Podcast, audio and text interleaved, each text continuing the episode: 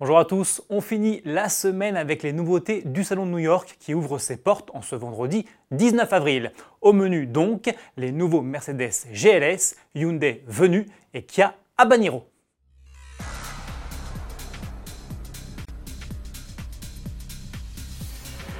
Mercedes voit grand sur le Salon de New York 2019 très grand même avec le lancement de son nouveau GLS. Jugez plutôt le modèle qui vient s'installer tout en haut de la gamme des SUV Mercedes mesure 5,21 m de long, soit quasiment 8 cm de plus que son prédécesseur pour 1,96 m de large et 3,14 m d'empattement. Évidemment, avec de telles dimensions, le mastodonte profite d'une troisième rangée de sièges et peut donc accueillir 7 passagers à son bord. Pratique, les assises de cette troisième rangée peuvent s'escamoter électriquement dans le plancher pour laisser place à un volume de coffre impressionnant. Celui-ci grimpe jusqu'à 2400 litres une fois tous les sièges rabattus. Pour animer la bête, on retrouve deux 6 cylindres diesel de 286 et 330 chevaux, ainsi qu'un nouveau moteur essence V8 4 litres biturbo qui profite d'un système hybride léger. Baptisé GLS 580, ce modèle développe 489 chevaux et 700 Nm de couple, auxquels s'ajoutent ponctuellement 22 chevaux et 250 Nm supplémentaires avec la fonction EQ-Boost. Dans tous les cas, la boîte automatique à 9 rapports et la transmission intégrale formatique sont de série. Enfin, côté équipement, le GLS dispose d'une suspension pneumatique, d'une climatisation automatique 5 zones et d'un système de conduite semi-autonome. Son arrivée dans les concessions est prévue en fin d'année.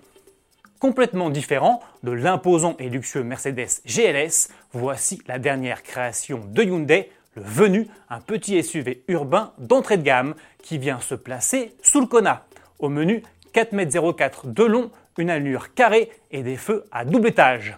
À l'intérieur, c'est plus classique avec notamment un écran de 8 pouces installé sur le haut de la console centrale. Le volume du coffre est pour sa part annoncé entre 530 et 903 litres. Connectivité et sécurité sont aussi au programme. La climatisation et le démarrage peuvent en effet être commandés à distance, tandis qu'une flopée d'aide à la conduite est annoncée, avec le freinage d'urgence autonome, un assistant au maintien dans la voie, la surveillance des angles morts, un capteur de fatigue et l'alerte de trafic perpendiculaire arrière.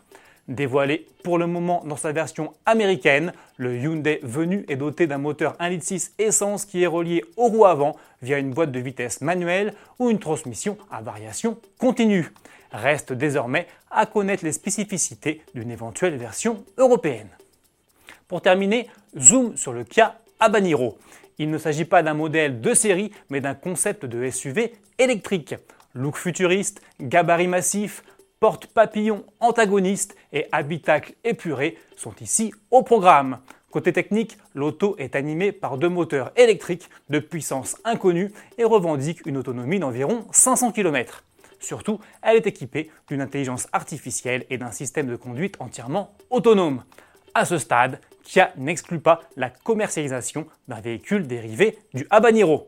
Bon week-end et à mardi